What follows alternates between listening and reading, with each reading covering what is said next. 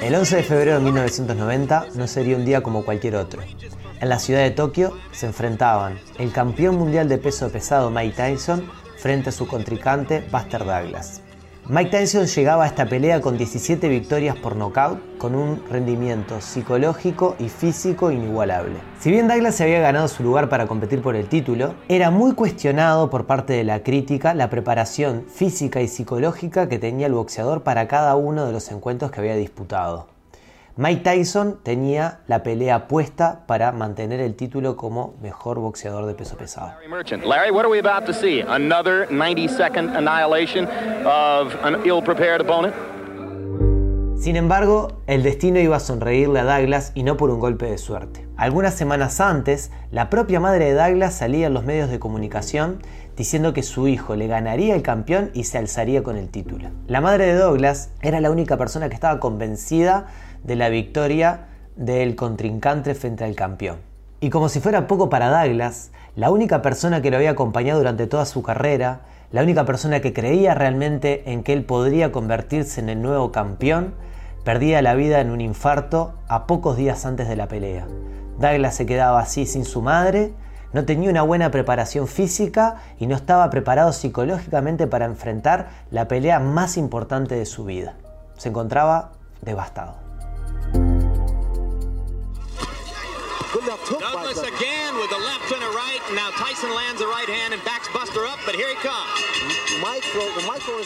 Como reacción a este trágico acontecimiento, Buster se dirigió hacia su entrenador y le dijo que se quería convertir en el nuevo campeón del mundo. Y junto a su entrenador comenzaron a planificar lo que sería la hazaña más increíble de la historia del boxeo. Durante semanas estuvieron viendo más de 600 videos analizando los movimientos de Mike Tyson, entrenando en forma dura y repitiendo una y otra vez cada uno de los movimientos que iba a realizar en la pelea. Se estaba preparando para convertirse en campeón del mundo. La mañana de la pelea, las casas de apuestas daban favorito a Tyson 42 a 1. Durante la pelea, Buster fue rasante. En cada uno de los rounds fue haciendo toda la preparación que su entrenador le había dicho y round a round fue demostrando que tenía potencial para derribar al campeón, hasta llegar al décimo round en donde pudo noquear al campeón y se convirtió así en el nuevo campeón de peso pesado.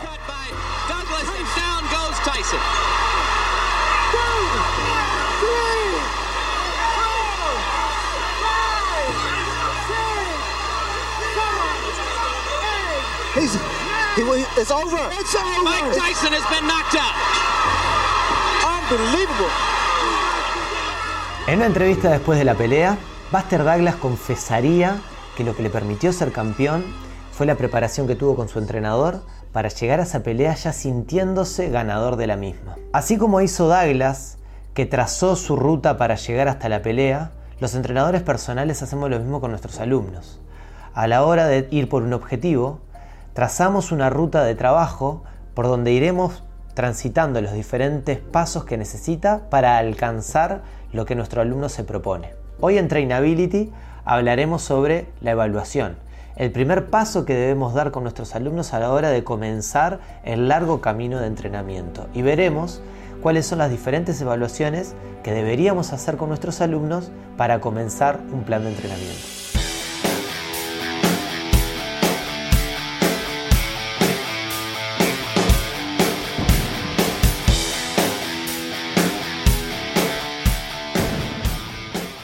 Antes de empezar a hablar de las diferentes evaluaciones que podemos realizarle a nuestros alumnos, es importante analizar para qué hacer las evaluaciones. Y evaluamos con diferentes objetivos. Uno de ellos es para conocer el estado actual de la persona, saber en qué situación se encuentra para comenzar un plan de entrenamiento. Entonces tenemos una foto inicial en donde sabemos en qué condiciones se encuentra para comenzar a entrenar.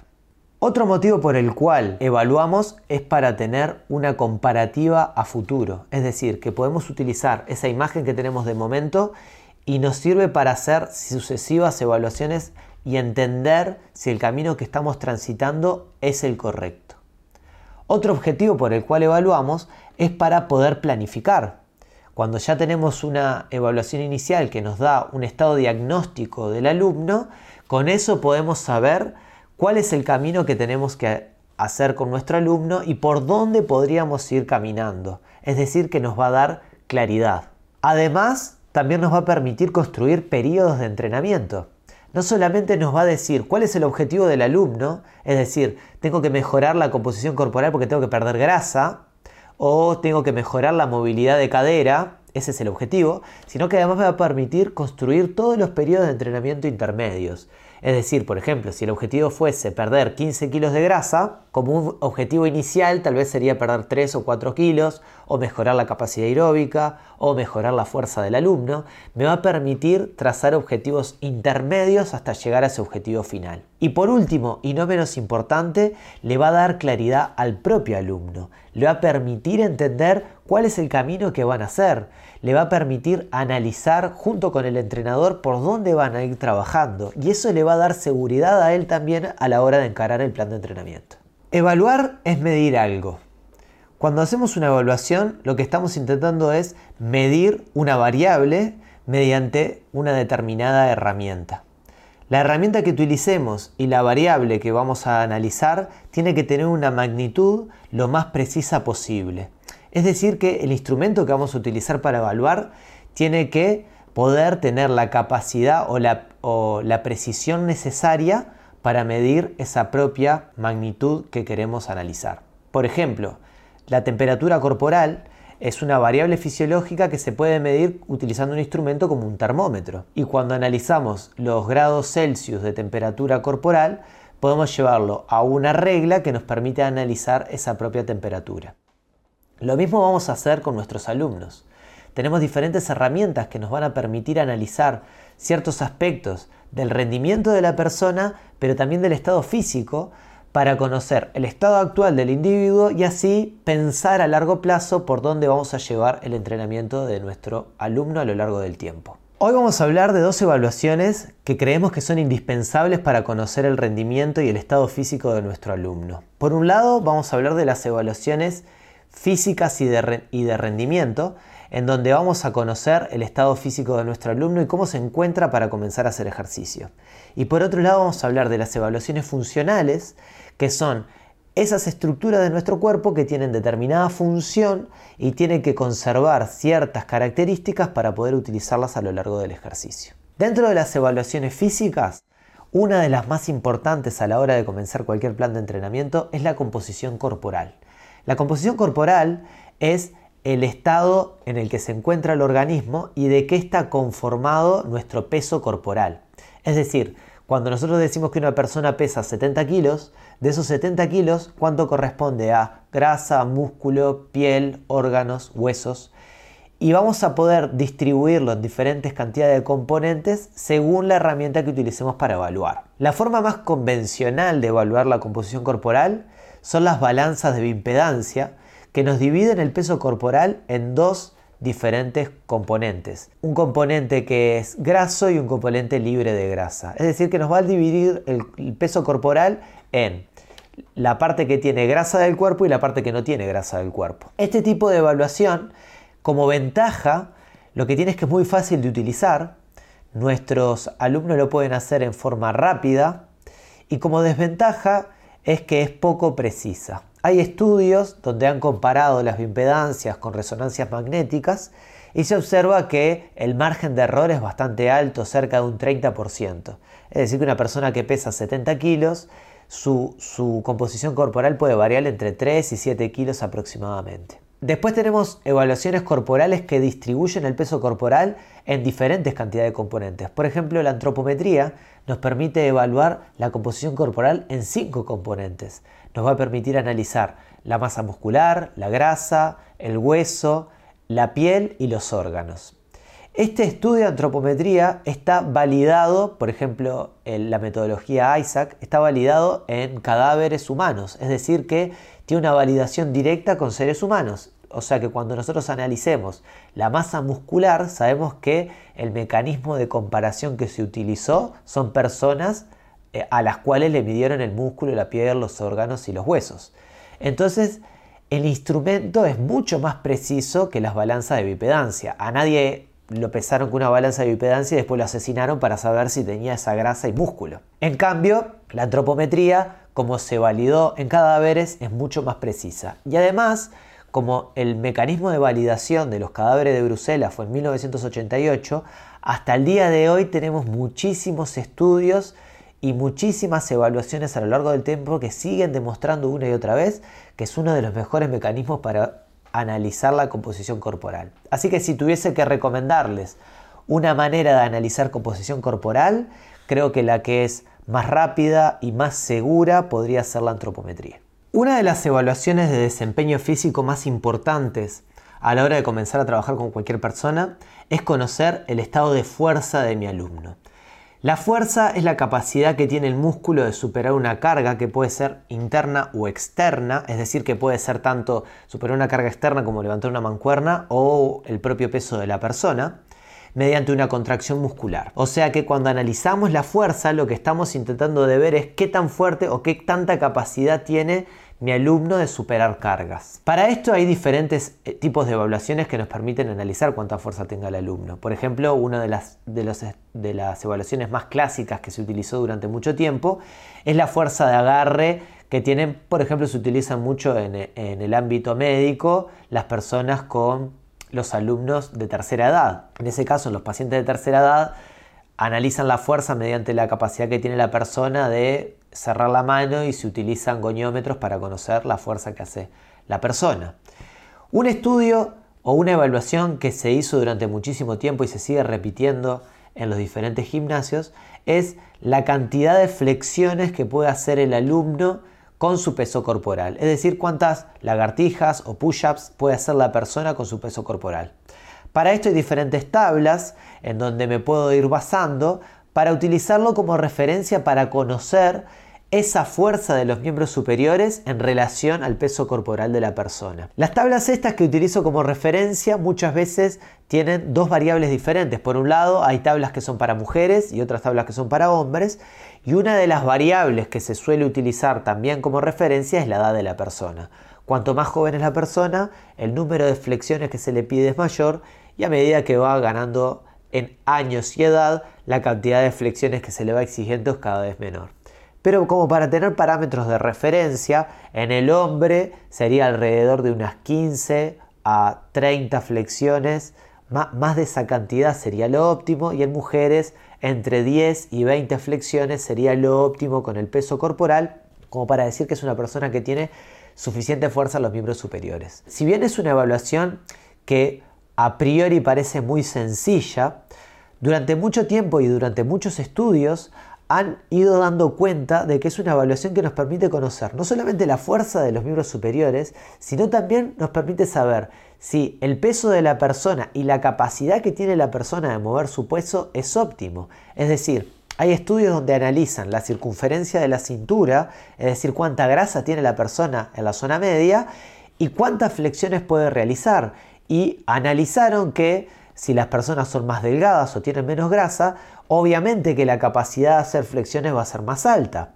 Entonces, ahí podemos ver también que a mayor cantidad de flexiones, mejor calidad de vida y salud tiene la persona. También en otros estudios dieron cuenta de que había una correlación bastante buena entre la capacidad que tenía la persona de hacer flexiones y de levantar peso en el press de banca, por ejemplo.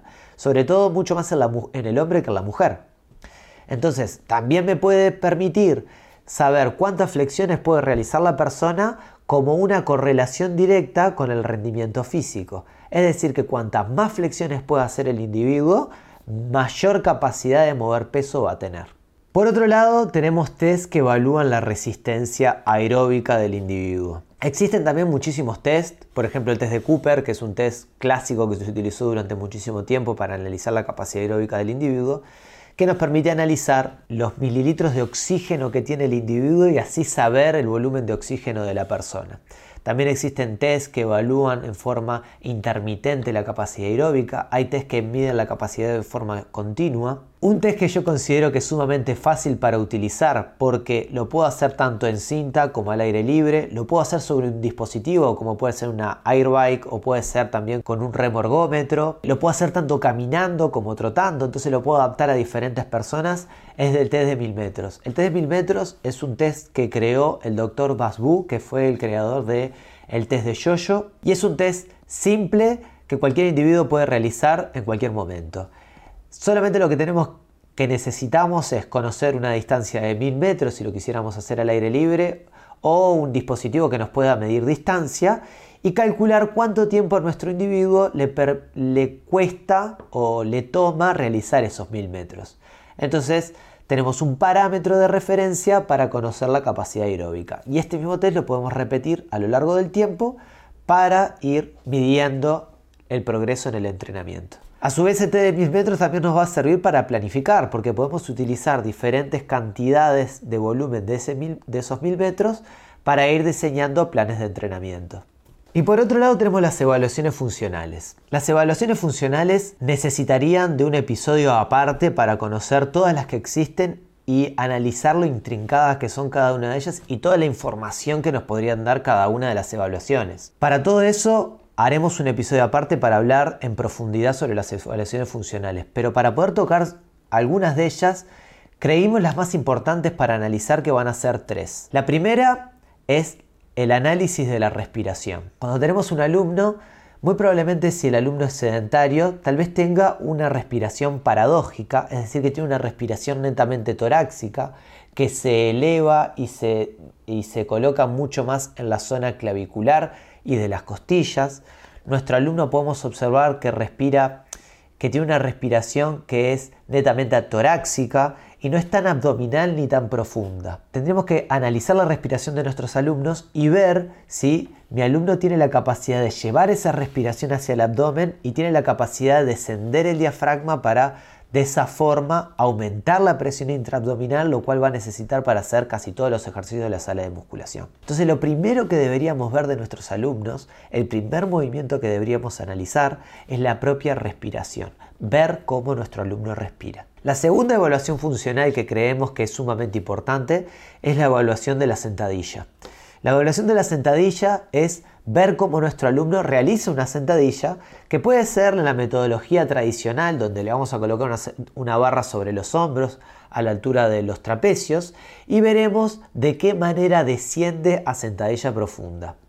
Como recomendaciones, le vamos a decir que haga dos o tres como para entrar en calor y tomaremos como referencia la tercera o cuarta repetición y veremos qué tanto inclina el tronco hacia adelante, si tiene la capacidad de sostener el peso en el centro del pie, si tiene que tirar el tronco hacia adelante y compensa con la zona lumbar, si tiene poca movilidad en alguna de las articulaciones como puede ser la articulación del tobillo o la articulación de la cadera, si tiene las limitaciones en articulaciones como torácica o del hombro a la hora de agarrar la barra, si pierde tensión a la hora de bajar a la sentadilla, si sus rodillas colapsan en valgo.